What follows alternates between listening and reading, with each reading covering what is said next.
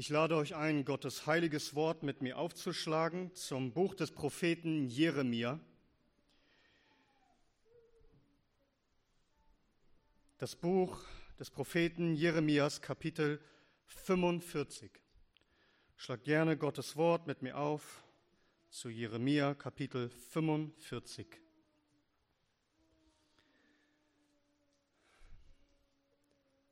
Und hier heißt es in Gottes heiligem Wort.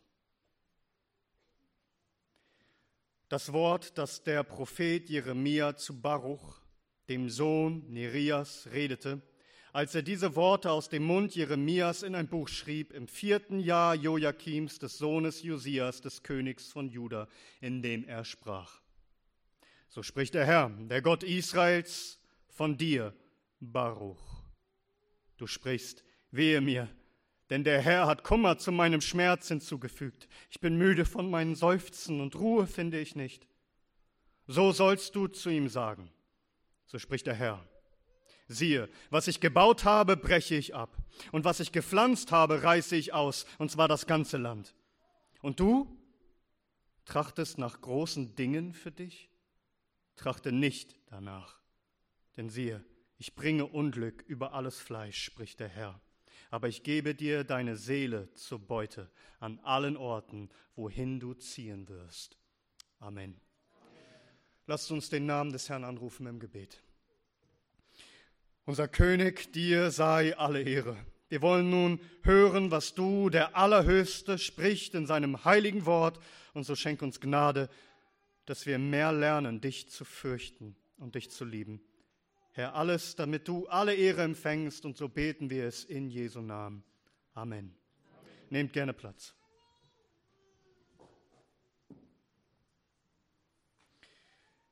Wenn ich dich fragen würde, was du über Baruch weißt, könntest du mir etwas über ihn sagen? Nun wisst ihr, es ist schade, wenn wir nur wenig über ihn wissen, denn Gott gibt uns ihn als Vorbild und Gott schenkt ihn in der Heiligen Schrift ein ganzes Kapitel. Hier, Jeremia 45. Und der Name Baruch bedeutet Gesegneter. Und wahrlich, er war gesegnet und wenn du seinem Vorbild folgst, wirst auch du gesegnet sein.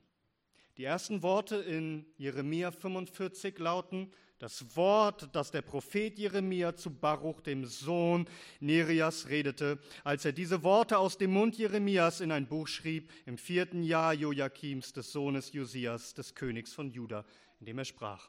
In diesen Worten finden wir schon einiges raus über Baruch, nämlich wessen Sohn er war, Sohn des Nerias, was er so tat, er schrieb die Worte des Propheten Jeremias auf und wann er so lebte, also zur Zeit Jeremias oder hier wird auch die Zeit des Königs Joachims genannt. Also lebte er in Juda ungefähr 600 vor Christus. Und Baruch, das erfahren wir hier, war sozusagen der Sekretär, der Schreiber des Propheten Jeremias. Schreibarbeit am Schreibtisch. Und du denkst, das klingt nicht sonderlich spannend. Aber das allein, dass er der Sekretär des Propheten Jeremias war, bedeutet sehr viel. Weil vermutlich kein anderer Schreiber es wagen würde, diese Aufgabe zu übernehmen. Warum? Nun, weil wohl kaum etwas so gefährlich war, wie sich mit dem Propheten Jeremia abzugeben und seine Worte aufzuschreiben.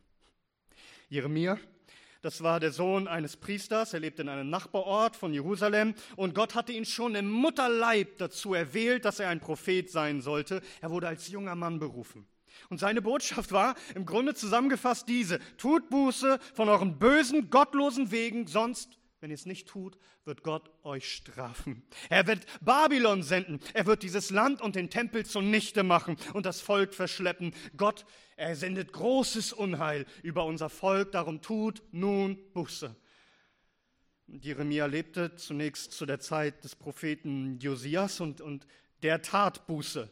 Und Gott gewährte dem Volk sozusagen eine gewisse Schonfrist. Doch nach ihm war klar, jetzt kommt das Gericht. Und später herrschte dann Joachim, der Sohn des Josias, über Juda.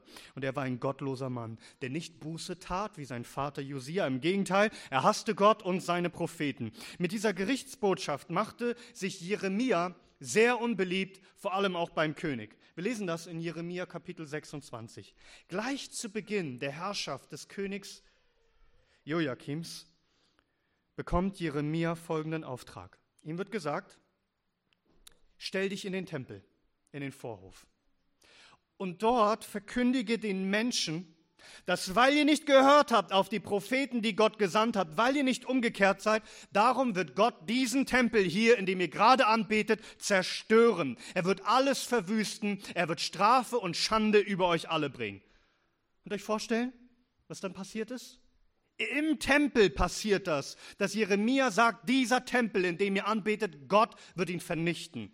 Die Priester, das ganze Volk, die das hörten, Sie kamen direkt nach seiner Predigt, sie packten Jeremia und sagten, du musst sterben. Wie kannst du es wagen, so etwas zu behaupten in den Namen des Herrn? Ein Tumult entstand, das ganze Volk wollte ihn umbringen. Die Obersten kamen dann auch Sie gingen in den Königspalast, berieten sich, denn die Anklage ist Todesstrafe. Und Jeremia, er beteuerte, dass alles, was er sagt, er es im Namen des Herrn sagt. Und sie überlegten, was sie nun tun. Und Jeremia sollte eigentlich hingerichtet werden, doch da war ein Mann, der sich für ihn einsetzte, so dass er freigelassen wurde. Und es hätte ganz anders ausgehen können, denn zur Zeit von Jeremias, dort, dort weissagte auch ein anderer Mann mit dem Namen Uriah. Und er verkündigte dieselbe Botschaft wie Jeremia, dass Unheil kommen würde über Jerusalem. Und was tat der König Joachim mit ihm? Er ließ ihn mit dem Schwert hinrichten. So hätte es Jeremia ergehen können. Überleg dir das einmal, in was für einer Gefahr sich Jeremia hier befindet, in ständiger Lebensgefahr. Er durfte von da an auch nicht mehr den Tempel, den Tempelbezirk überhaupt besuchen, betreten. Wir erfahren dann im Buch Jeremia von Verfolgung und Bedrohung und von versuchten Mordanschlägen. Er wurde später in den Block gelegt und gegeißelt. Man warf ihn in eine leere Zisterne, in den Schlamm, so dass er nur aufhören sollte zu predigen. Er wurde isoliert und schikaniert und terrorisiert. Die Leute verfluchten ihn und er hatte niemanden mehr. Kein Wunder, dass man Jeremia darum auch den weinenden oder leidenden Propheten nennt. Wie viel hat er durchgemacht? Nur weil er Gottes Wort empfing und glaubte und mutig verkündigte. Und keiner wollte auf ihn hören. Keiner kehrte um. Jeder hasste diese Gerichtsbotschaft. Also, wenn man zu dieser Zeit seinen Ruf und sein Leben irgendwie retten will, dann wird man eines tunlichst nicht tun und sich davon fernhalten, mit diesem Jeremia irgendetwas zu tun zu haben. Von dem hält man sich fern. Ärger ist vorprogrammiert. Doch nun lesen wir, dass ein paar Jahre später, auch in Jeremia 36 lesen wir das, ein paar Jahre später, nachdem Jeremia im Tempel diese Worte gepredigt hatte, im Grunde fast umgebracht wurde, spricht Gott nun ein paar Jahre später wieder zu Jeremia und sagt, pass auf, nimm dir eine Schriftrolle und alle Worte, die ich dir gegeben habe, und ab, seit diesem Zeitpunkt war er schon 23 Jahre lang Prophet, alle Worte, die ich dich, dir bis hierhin gegeben habe, sollst du aufschreiben in einem Buch. Da heißt es dann, da heißt es dann vielleicht wird das Haus Juda auf all das Unheil hören, das ich zu ihnen, dass ich ihnen zu tun gedenke, dass sie umkehren, jeder von seinem bösen Weg, und ich ihre Schuld und ihre Sünde vergebe. Also alles soll aufgeschrieben werden für diese Leute. Und wen ruft jetzt Jeremia? Wer kann das machen? Denn dazu braucht man einen Gelehrten, einen Schreiber. Er rief Baruch, den Sohn Nerias, der alles aufschreiben soll. Baruch war nicht irgendwer, er war ein ausgebildeter Schreiber, ein Beamter, ein Gelehrter aus einer hoch angesehenen Familie. Sein Vater, sein Großvater, das, das, sein Großvater, das waren schon Beamte, Diener am Königshof und auch sein Bruder Seraja, später einer der Obersten unter dem König. Also Baruchs Familie war hochgeachtet und geschätzt in königlichen Kreisen. Und er genoss, er genoss eine exzellente Ausbildung. Er verkehrte in den Kreisen des Königshofes. Er hat die beste Bildung genossen und hat den höchsten gesellschaftlichen Status. So, und dieser Mann wird nun gerufen von dem Prophet Jeremia. Und denk einmal, wie Jeremia sich unbeliebt gemacht hat. Fast hätte man ihn umgebracht wie den Propheten Uriah. Die Situation war äußerst angespannt. Ein falscher Schritt und du wirst einen Kopf kürzer gemacht. Und jetzt kommt dieser Prophet zu ihm und sagt, all das Unheil, das ich in all den Jahrzehnten angekündigt habe, das sollst du jetzt aufschreiben. Jeremia wurde fast umgebracht für diese Botschaft und er soll das jetzt aufschreiben. Alle Worte, weißt du, das wird lange dauern. Sie haben über ein Jahr gebraucht, dass Baruch das alles aufschreiben kann. Ein, so ein Schreiber, so ein Gelehrter durfte nicht einen Fehler machen. Er musste es exakt aufschreiben. Das bedeutet, dass er über lange Zeit mit Jeremia zusammen sein muss. Das bedeutet, dass rauskommen wird, dass er irgendwas mit ihm zu tun hat. Da ist dieser Mann, Baruch, ein Akademiker mit einem gesicherten Arbeitsplatz, hoch angesehen, einem Bürojob, viel Schreibtischarbeit. Eigentlich geht es ihm gut, geachtet und mit Wohlstand. Soll der das jetzt riskieren, sich mit Jeremia einzulassen? Vers 4. Da rief Jeremia Baruch herbei, wir sind noch in Kapitel 36, den Sohn des Neria. Und Baruch schrieb aus dem Mund Jeremias alle die Worte des Herrn, die er zu ihm geredet hatte, auf eine Schriftrolle. Baruch, er tat es. Er tat es, obwohl alles dagegen spricht. Er, er tat es und er wusste, was das bedeutet. Aber er fasste Mut. Was muss das für eine Zeit für ihn gewesen sein? Sich ständig mit dem Propheten zu treffen, sich alles ganz genau anzuhören, jeden einzelnen Buchstaben richtig zu setzen. Wie muss das Wort ihm auch in sein eigenes Herz geschnitten haben? Haargenau musste er alles aufschreiben und dann hatte er diese Arbeit erledigt. Und vielleicht dachte Baruch, damit ist die Arbeit auch erledigt. Es muss ja auch nicht sein Name drunter stehen, man kann es ja auch anonym veröffentlichen. Jeremia muss ja vielleicht auch gar nicht sagen, wer es war. Vielleicht dachte Baruch, wir wissen es nicht, aber damit ist die Arbeit erledigt. Er hat schon genug riskiert. Doch jetzt erst geht es richtig los. Dann hört man, was jetzt passiert ab Vers 5. Und Jeremia befahl den Baruch, ich bin verhindert, ich kann nicht in das Haus des Herrn gehen. Ich, ich kann mich da nicht blicken lassen.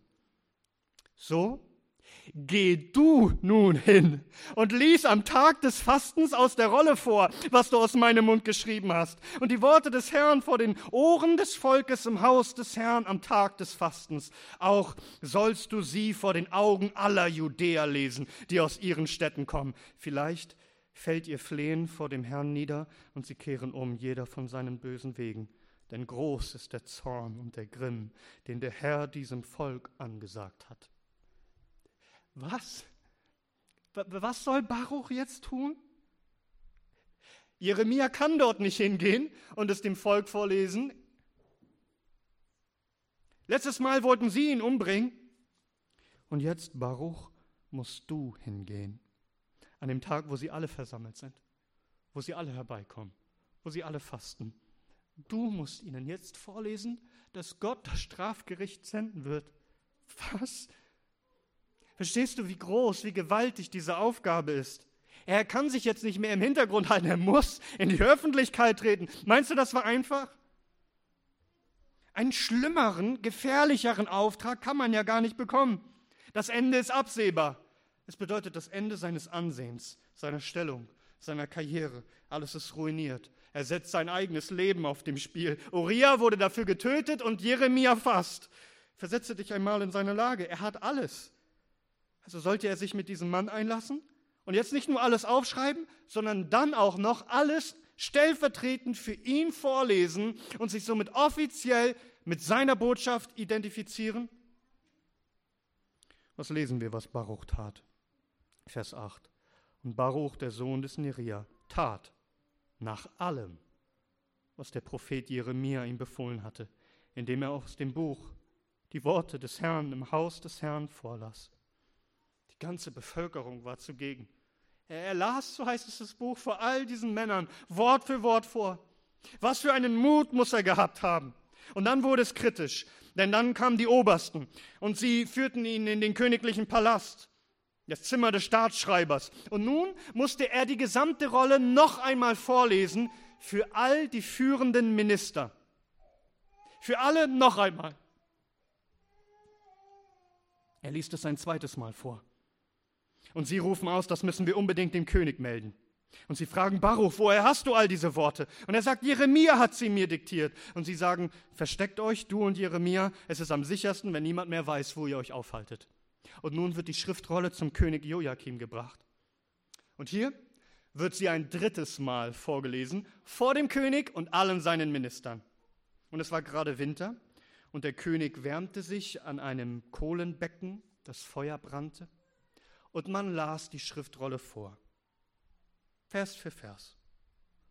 Und man hörte in dem Saal des Königs all diese Gerichtsworte über das Volk, aber keiner trauerte, keiner hatte Angst, keiner zerriss seine Kleider, ganz im Gegenteil, man zerriss Gottes Wort. Jedes Mal, wenn der Vorleser drei oder vier Spalten gelesen hatte, schnitt der König mit dem Schreibermesser diese Verse ab von der Schriftrolle und warf sie in die Flammen. Immer so weiter, bis schließlich die gesamte Schriftrolle verbrannt war. Ein paar Männer baten den König, er soll das unterlassen, doch er hörte nicht. Stattdessen schickte der König Männer los, verhaftet Jeremia und verhaftet Baruch doch der, der Herr hielt sich versteckt. Ihr Lieben, das war absehbar. Das hat Baruch nun davon. Er hat sein sicheres Leben verlassen. Er hat sich eingelassen mit den Propheten. Er ist zum Staatsfeind geworden. Das war es jetzt mit seiner Karriere, mit seiner hohen Stellung. Sein Leben ist im Grunde vorbei. Er hat alles verloren. Er ist jetzt ein Feind des Königs. Er ist ein gesuchter Verbrecher, der sich versteckt halten muss. Vorher noch das höchste Ansehen. Was tut Baruch nun? Wird er sich nun stellen? Wird er Jeremia verraten? Der Herr sprach wieder zu Jeremia, auch nachzulesen in Jeremia 36. Er sagt ihm nun folgendes: Nimm dir wieder eine Rolle. Und dann soll Baruch noch einmal aufschreiben, alles, was ich dir gesagt habe und noch weitere Worte gegen den König Joachim. Und was macht Baruch? Jetzt, nachdem all das passiert ist und sein Leben im Grunde zugrunde gegangen ist, er schreibt noch einmal alles auf. Und er fügt noch Worte, die Jeremia spricht, hinzu. Das heißt, Baruch macht weiter. Er hört nicht auf in dem Versteck heimlich. Sie machen weiter. Verstehen wir, was für ein gottesfürchtiger, mutiger Mann dieser Baruch ist und warum jeder von, ihn, jeder von euch ihn kennen sollte. Er hatte alles an Anerkennung und Wohlstand und Sicherheit und er war bereit, alles zu verlieren. Er traute sich etwas vor dem Volk, vor den Führern des Volkes, vor dem König. Und das alles, obwohl Baruch überhaupt kein Prophet war. Doch er las die Worte des Propheten vor. Und nun lasst uns mal an dieser Stelle etwas innehalten. Was ist mit uns? Sag, leben wir nicht in einer ganz ähnlichen Zeit? Das Gericht Gottes kommt über unser Land. Wir verkündigen, dass der Zorn Gottes kommen wird über die ganze Welt. Und wer glaubt es? Stattdessen behandelt unsere Regierung die Führer des Volkes Gottes Wort so, als würden sie am liebsten Stück für Stück jedes Wort abschneiden und in das Feuer werfen. Am liebsten wäre es ihnen, sie könnten das Wort Gottes für immer auslöschen. Anstatt dass die Bibel ihnen ins Herz schneidet und sie ihre Kleider zerreißen und Buße tun, üben sie lieber scharfe Bibelkritik und würden am liebsten die Bibel zerreißen und verbrennen. Ja, und wir haben keine Bibelverbrennungen auf unseren Marktplätzen, nein. Aber ist das nicht genau das, was in den Herzen all der Menschen geschieht?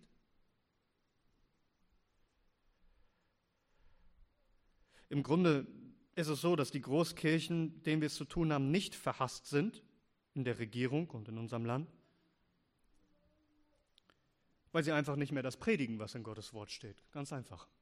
Weil sie gar nicht mehr die Worte Gottes verkündigen. Wo wird denn Gericht und Buße, der kommende Zorn Gottes und die Gnade über alle, die da umkehren, gepredigt?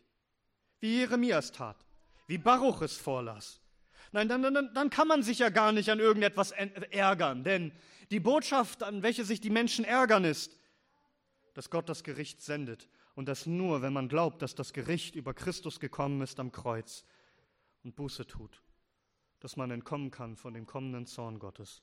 Als der Apostel Paulus vor dem Statthalter Felix war, Da hatte er die Gelegenheit, Christus zu verkündigen. Und da heißt es in Apostelgeschichte 24, als er aber, Paulus, über Gerechtigkeit und Enthaltsamkeit und das kommende Gericht redete, wurde Felix von Furcht erfüllt und antwortete, für jetzt geh hin. Wenn ich aber gelegene Zeit habe, werde ich dich rufen lassen. Als Paulus anfing, über das Gericht zu verkündigen, wie Paulus in, auf dem Areopag den Athenern predigte, dass Gott nun allen Menschen überall gebietet, dass sie Buße tun sollen. Denn Gott hat einen Tag festgesetzt, wo er den Erdkreis richten wird durch einen Mann, den Herrn Jesus Christus, den er aus den Toten auferweckt hat, der Herr über alles. Das ist die Botschaft, die wir verkündigen. Und diese Botschaft ist gehasst. Leben wir nicht in einer Zeit, wo Gottes Wort wie nichts geachtet wird, wo keiner es hören wird, wie in der Zeit des Propheten Jeremia. Und manche würden sich wünschen, und sagen, würden wir doch noch Erweckungsprediger haben, würden wir doch jemanden haben wie der Prophet Jeremia. Auf Jeremia hat man nicht gehört. Wollen wir warten, bis es irgendwie besondere Erweckungsprediger gibt?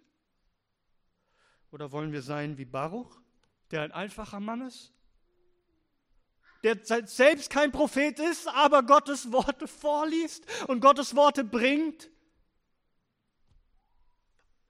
Egal wie man gehasst wird, egal wie man verfolgt wird, wir können nicht warten auf irgendwelche besonderen Erweckungsprediger.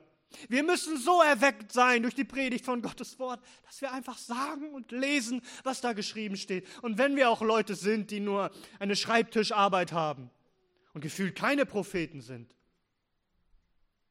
aber wir haben Gottes Wort und wir wollen bringen, was er sagt. Baruch hatte einen Bürojob doch er verließ seine heile Welt. Er stellte sich zu Gottes Wort und las alles vor, alles. So wie er treu Wort für Wort aufgeschrieben hat, so verkündigte er auch treu den Menschen alles und erhielt nichts zurück, egal welche Auswirkungen das hat. Und er ist bereit, sein Ansehen, sein Wohlstand und seine Sicherheit zu verlieren. Bist du so wie Baruch? Dann bist du in Wahrheit ein Gesegneter. Glückselig die, die Gottes Worte hören und tun, die es bewahren in ihren Herzen und die es den Menschen verkündigen. Ihr Lieben, in den kommenden Jahren wird dieses eine gefragt sein. Das eine wird auf die Probe gestellt sein, wie schon lange nicht mehr. Stellst du dich ausnahmslos zu jedem Gotteswort? Zu jedem. Das heißt letztendlich zum wahren Christentum. Wenn wir als Christen und als Gemeinde verhasst sind und verlästert werden und zerrissen werden, vielleicht in den Medien, als Fundamentalisten, als engstirnige, rückständige Volksverhetzer verschrien sind.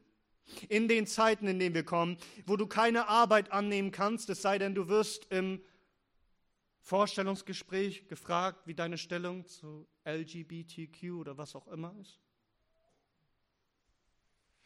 Sag, bist du ein Baruch? Den Menschen gefällt diese Botschaft nicht. Aber es ist die Botschaft Gottes und ich habe keine andere Wahl, als jedes einzelne Wort zu glauben und zu verkündigen und mich dazu zu stellen. Und die, Pro und die Prediger, die verachtet sind und verworfen sind, ich stelle mich zu ihnen. Wenn ich vielleicht selbst kein Prediger bin, aber diejenigen, die verachtet sind, die zerrissen werden, ich werde bei ihnen sein. Wie ein Baruch bei einem Jeremia. Ich werde mich dazu stellen, komme was wolle. War das leicht für Baruch? War es ihnen ein leichtes, das zu tun?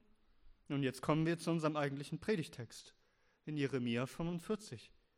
Hier lesen wir, was die Erfahrung war von Baruch, was, was in ihm los war, als er all das erfahren hat.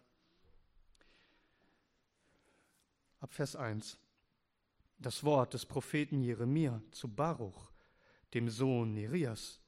Er redete. Als er diese Worte aus dem Mund Jeremias in ein Buch schrieb, im vierten Jahr Joachims, des Sohnes Josias, des Königs von Juda, in dem er sprach, so spricht der Herr, der Gott Israels, von dir, Baruch.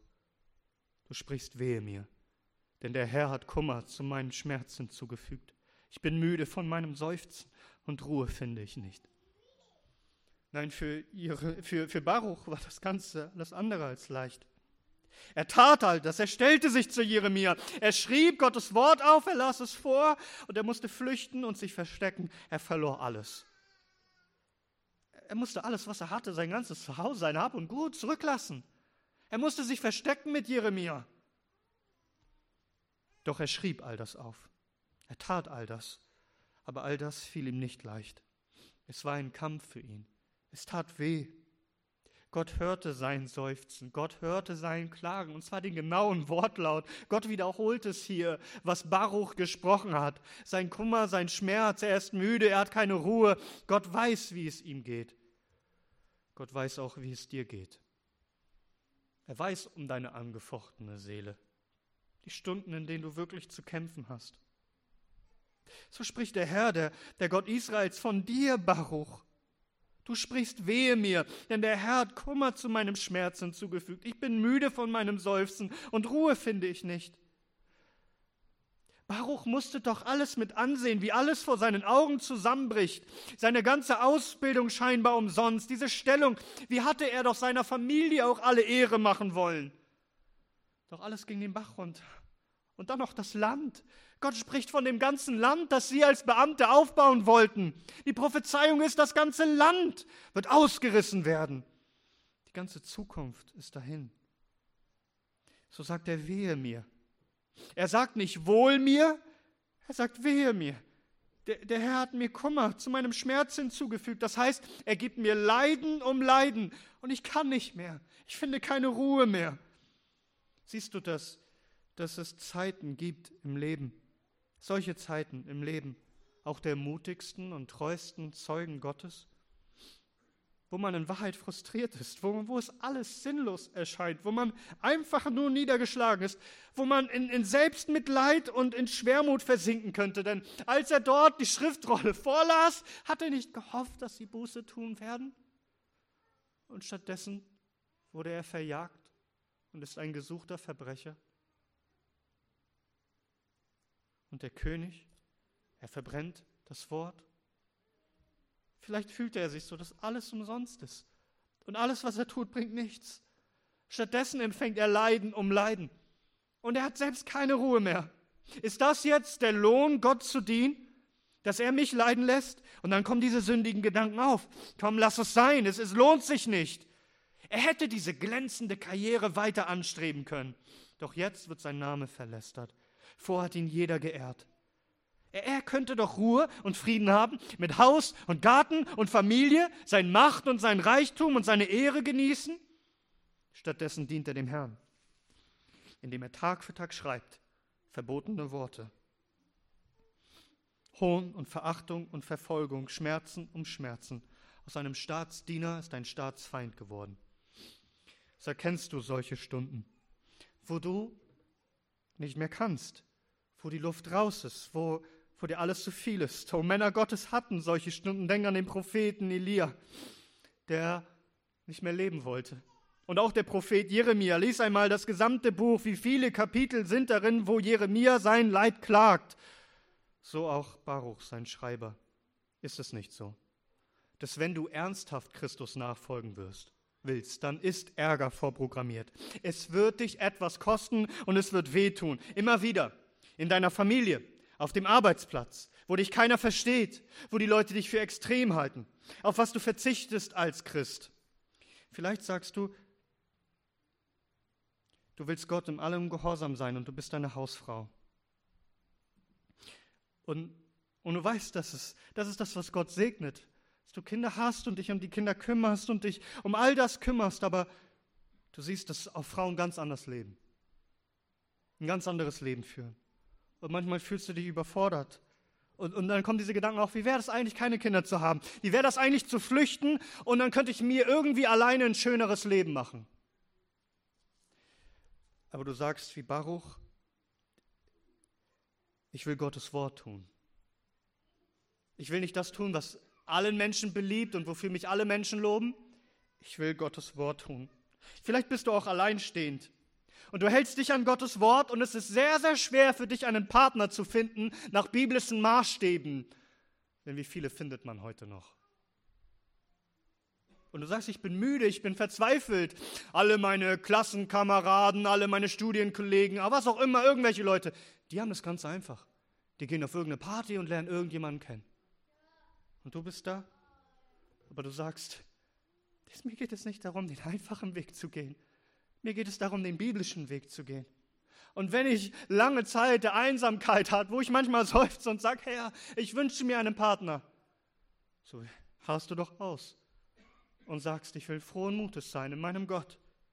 Vielleicht geht, ergeht es dir schwer in der Schule, in der Uni oder auf der Arbeit, weil, weil du isoliert bist. Irgendwie kannst du nicht mitreden bei all diesen Themen und du fühlst dich wie ein Außenseiter und die Leute halten dich für verrückt. Oder du sagst, ich will ein Baruch sein. Und wenn es Isolation bedeutet, ich halte mich zu dem Wort meines Gottes. Und wenn du ein anderes Leben führen könntest, nicht so ein extremes, nicht so ein so bibeltreues, so wie viel wäre leichter? Wie viel wäre scheinbar schöner? Was sagt dir die Welt? Was, was, was flüstert dir der Satan ein? Und du sagst, nein, ich will ein Baruch sein, ein Gesegneter des Herrn. Und wenn Schmerzen kommen und viel Seufzen, und wenn manchmal in mir sündige Gedanken aufkommen, als würde Gott nur im Sinn haben, mir ein Leid nach dem anderen zuzuführen. Nein, ich werde ausharren bei meinem Gott. Und schau mal, Gott, Gott erhört das Seufzen von Baruch. Und er richtet nun sein Wort. Überlegt einmal, wie viele Worte hat Baruch aufgeschrieben? An die Könige von Juda, an die Könige der Nation. So viele Gerichtsworte, so viele Worte. Und plötzlich habe ich richtig gehört? Jetzt diktiert mir Jeremia Worte von Gott an mich persönlich.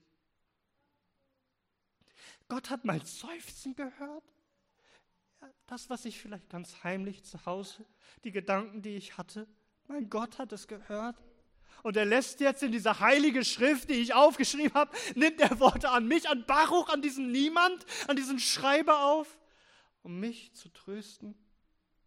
Oh, was für eine Ermutigung für seine matte Seele, dass er erlebt Gottes Wort an mich. So sollst du zu ihm sagen. So spricht der Herr. Siehe, was ich gebaut habe, breche ich ab. Und was ich gepflanzt habe, reiße ich aus. Und zwar das ganze Land. Und du trachtest nach großen Dingen für dich, trachte nicht danach.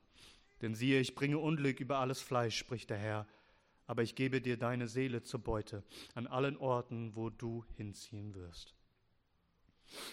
Mit anderen Worten, Baruch, ich weiß, welche Gedanken du hast. Sie sind mir nicht fern. Doch Baruch, bedenke, ich werde das ganze Land verheeren. Glaubst du, du hättest dir irgendwie anders dein Leben irgendwie sichern können? Ich werde das ganze Land zunichte machen. Ich habe es gepflanzt, ich bin der Herr. Und ich habe auch das Recht, meine Pflanzung wieder rauszureißen, wenn sie mir keine Frucht bringen. Mein Ratschluss kommt zustande. Bedenke das. Du trachtest nach großen Dingen, nach einer Stellung, nach Ruhm, nach Ehre, nach Anerkennung, nach Wohlstand. Verstehst du nicht, dass ich das alles zunichte machen werde? Du trachtest nach großen Dingen für dich, Baruch. Trachte nicht danach. Warum? Weil ich eh alles Fleisch verderben werde. Aber, Baruch, ich mache dir ein Versprechen. Ich gebe dir deine Seele dir zu Beute. Das heißt, du wirst dein Leben bewahren. Ich werde sie alle zunichte machen, aber du, Baruch, wirst am Leben bleiben. Ich werde auf deine Seele acht geben. Ein großer Tumult erwartet auf das ganze Land, Chaos. Aber im Chaos werde ich dich sehen. Und ich werde dein Leben bewahren, und zwar wohin du auch immer ziehen mögest. Das heißt schon, du wirst von Ort zu Ort ziehen müssen, Baruch. Du wirst nicht diese eine gesicherte Stellung an einem Ort haben. Aber wohin du auch gehst, ich bin bei dir. Und ich werde dir dein Leben geben, es zu bewahren. Davon lesen wir dann auch in Jeremia 32. Die Babylonier kommen, sie belagern Jerusalem. Jeremia befand sich gerade in Haft. Und in der Gefangenschaft bekommt Jeremia einen neuen Auftrag. Sein Vetter, sein Cousin, er soll ein Stück Land von ihm abkaufen. Als Zeichen, Jeremia kauft jetzt in, dieser Untergangs, in diesem Untergangsszenario ein Stück Land als Verheißung, hier wird man wieder leben. Hier wird man wieder Grundstücke haben. Hier wird man wieder was bauen. Hier wird man wieder in Häusern leben. Und das ist eine prophetische Handlung. Und wen ruft Jeremia, um die Urkunden zu bewahren? In einem Tonkrug? Einmal das du raten. Baruch. Er ist immer noch da. Er steht ihnen immer noch zur Seite. Und die Babyloner kommen, sie erobern alles, sie brennen alles nieder, sie führen die Bewohner weg ins babylonische Exil, außer einige Juden, die wollten nach Ägypten fliehen. Und Jeremia hatte ihnen gesagt, tut das nicht. Jeremia 43 und die führenden Juden klagen ihn an und sagt, du lügst uns doch an, was du uns erzählt hast und so weiter. Und dann behaupten sie, Baruch hätte ihn aufgestachelt, ihn aufgehetzt, solche Worte zu reden. Es ist Baruch, der in Wirklichkeit hinter allem steht. Er ist der Drahtzieher, er ist der wahre Schlimme. Seht ihr, was passiert? Jetzt ist sogar noch Baruch noch schlimmer im Ansehen als der Prophet Jeremia geworden. Und jetzt werden die beiden verschleppt gegen ihren Willen nach Ägypten. Und hier verläuft sich die Spur und wir hören nie wieder was von Baruch. Aber wir wissen, was mit ihm passiert ist.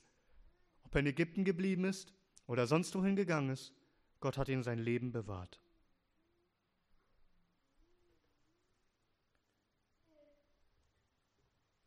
Ein Mann, der bis ans Ende treu war. Ein Schreiber, ein Mann aus der Welt der Bürokratie. Er gab sein Leben hin für Gottes Wort. Was ist mit dir? Was ist mit dir? Gilt nicht dieses Wort auch dir und mir, dass selbst wenn alles hier den Bach runtergeht und Chaos ausbricht, dass uns versprochen wird, dass selbst wenn Unglück kommt über die ganze Welt, dass wir unser Leben bewahren werden? Achte darauf, es geht nicht einfach darum, dass du deinen Namen oder deine Ehre oder deinen Ruhm hier bewahrst. Es geht danach, dass Gott dir Leben schenkt und verheißt. Du wirst seufzen, du wirst leiden, du wirst Nachteile haben, doch geh diesen Weg, du wirst Leben haben. Es heißt in 1. Johannes 2, liebt nicht die Welt, noch was in der Welt ist. Wenn jemand die Welt liebt, so ist die Liebe des Vaters nicht in ihm. Denn alles, was in der Welt ist, die Lust des Fleisches und die Lust der Augen und der Hochmut des Lebens, ist nicht von dem Vater, sondern von der Welt. Und die Welt vergeht und ihre Lust. Wer aber den Willen Gottes tut, bleibt in Ewigkeit. Leben, Leben in Ewigkeit. Oder wie Jesus Christus sagt in Johannes 12, wer sein Leben lieb hat, wird es verlieren. Und wer sein Leben in dieser Welt hasst, wird es zum ewigen Leben bewahren. Das ist der Weg der Gesegneten, dass du ein Baruch bist, der den Weg Gottes geht und hält zu seinem Wort und seinen Propheten. Du wirst vieles auf dich nehmen müssen alles dafür in Kauf nehmen. An Seufzer und Schmerzen und Entbehrungen und Unbeliebtheit, aber du wirst ein Gesegneter sein. Lass mich dir erzählen von einem Mann mit dem Namen Henry Martin, ein Engländer, 1781 geboren. Er war ein brillanter Mann. In seiner Schule, in seinem Studium die besten Noten. Im Cambridge erlangte er die höchsten akademischen Ehren. Vor ihm stand eine glänzende Zukunft, größter Erfolg. Doch dann dann hörte er von den Geschichten der Missionare wie William Carey und David Brainerd. William Carey und in Indien und David Brainerd unter den Indianern in Amerika. Und all das, es ließ ihn einfach nicht los. Nun, die Anerkennung, all der Erfolg und die Sicherheit und den Wohlstand, all das Große, das ihn erwartet. Er lässt es alles fahren, denn dieses eine Wort kommt ihm immer wieder in den Sinn. Du, du trachtest nach große Dinge für dich trachte nicht danach. Und so entschied er sich, Missionar in Indien zu werden. Und dann im Iran und er übersetzte Gottes Wort in Urdu und Persische und Arabische. Und mit 31 starb er schon in der Türkei. Oh, er hätte nach Großem für sich selber trachten können. Doch stattdessen trachtete er nach Großem für seinem Gott. Spricht dieser Vers nicht auch in dein Herz? Dass du nicht nach Großem trachtest für dich, sondern nach Großem trachtest für deinen Gott? Charles Haddon Spurgeon, man kennt ihn als einen der größten Prediger. Doch Spurgeon hatte nie eine Hochschulausbildung oder eine Predigerausbildung. Er wurde nie offiziell ordiniert. Im Alter von 17, 18 wurde er schon Pastor einer sehr kleinen Baptistengemeinde in einem Dorf. Und hier war er glücklich, dass er Pastor sein konnte seiner kleinen Landgemeinde und Menschen kamen zum Glauben. Aber die Leute sagen, Charles, du, du musst doch eine offizielle Ausbildung machen. Und sein Vater, der auch Prediger war, der wollte, dass er aufs Prediger-College geht und eine formale Ausbildung bekommt. Ein echter Theologe, ein echter Pastor wird, der Anerkennung hat. Aber Spurgeon hätte seine Gemeinde zurücklassen müssen. Eigentlich wollte er nicht gehen. Doch dann folgte er dem Rat seines Vaters widerwillig und irgendwie gefiel ihm dann dieser Gedanke auch mehr und mehr, jetzt offiziell jemand zu sein und Anerkennung zu bekommen. Und um dieses Studienprogramm überhaupt anfangen zu können, brauchtest du ein Vorstellungsgespräch mit dem Direktor des Colleges. Und Charles kam pünktlich und ein Dienstmädchen öffnete ihm die Tür und führte ihn dann in einen Aufenthaltsraum. Und dort wartete Spurgeon zwei Stunden lang und der Direktor kam nicht.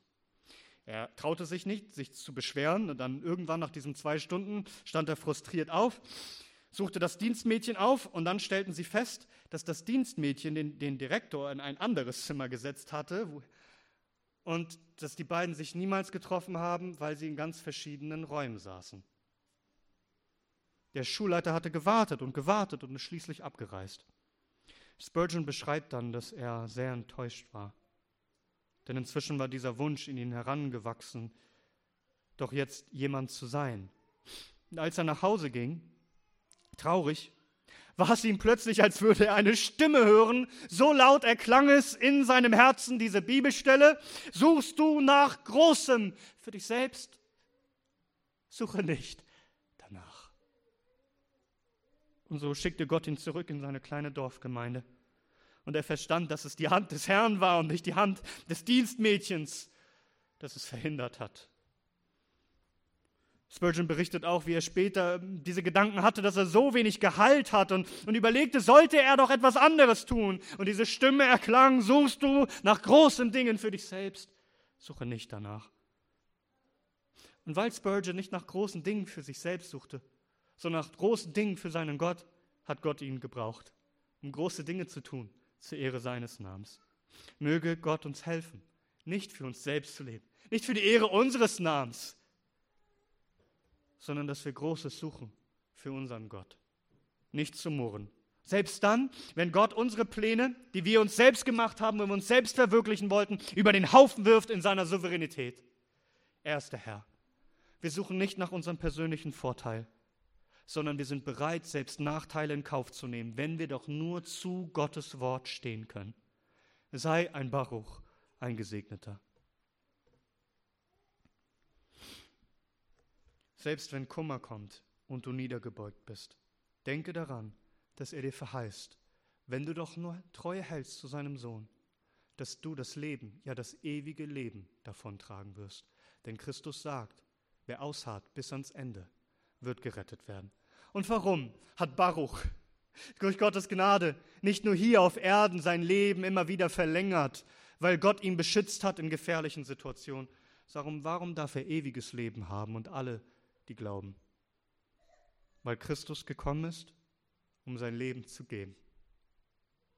Und diese Beute zu verteilen an alle, die an ihn glauben, um ewiges Leben zu haben in dem Sohn dem wahren Gesegneten, den wahren Baruch, bei dem wir uns sicher flüchten wollen, bei dem wir schauen, die einzige Rettung und das ewige Leben in ihm.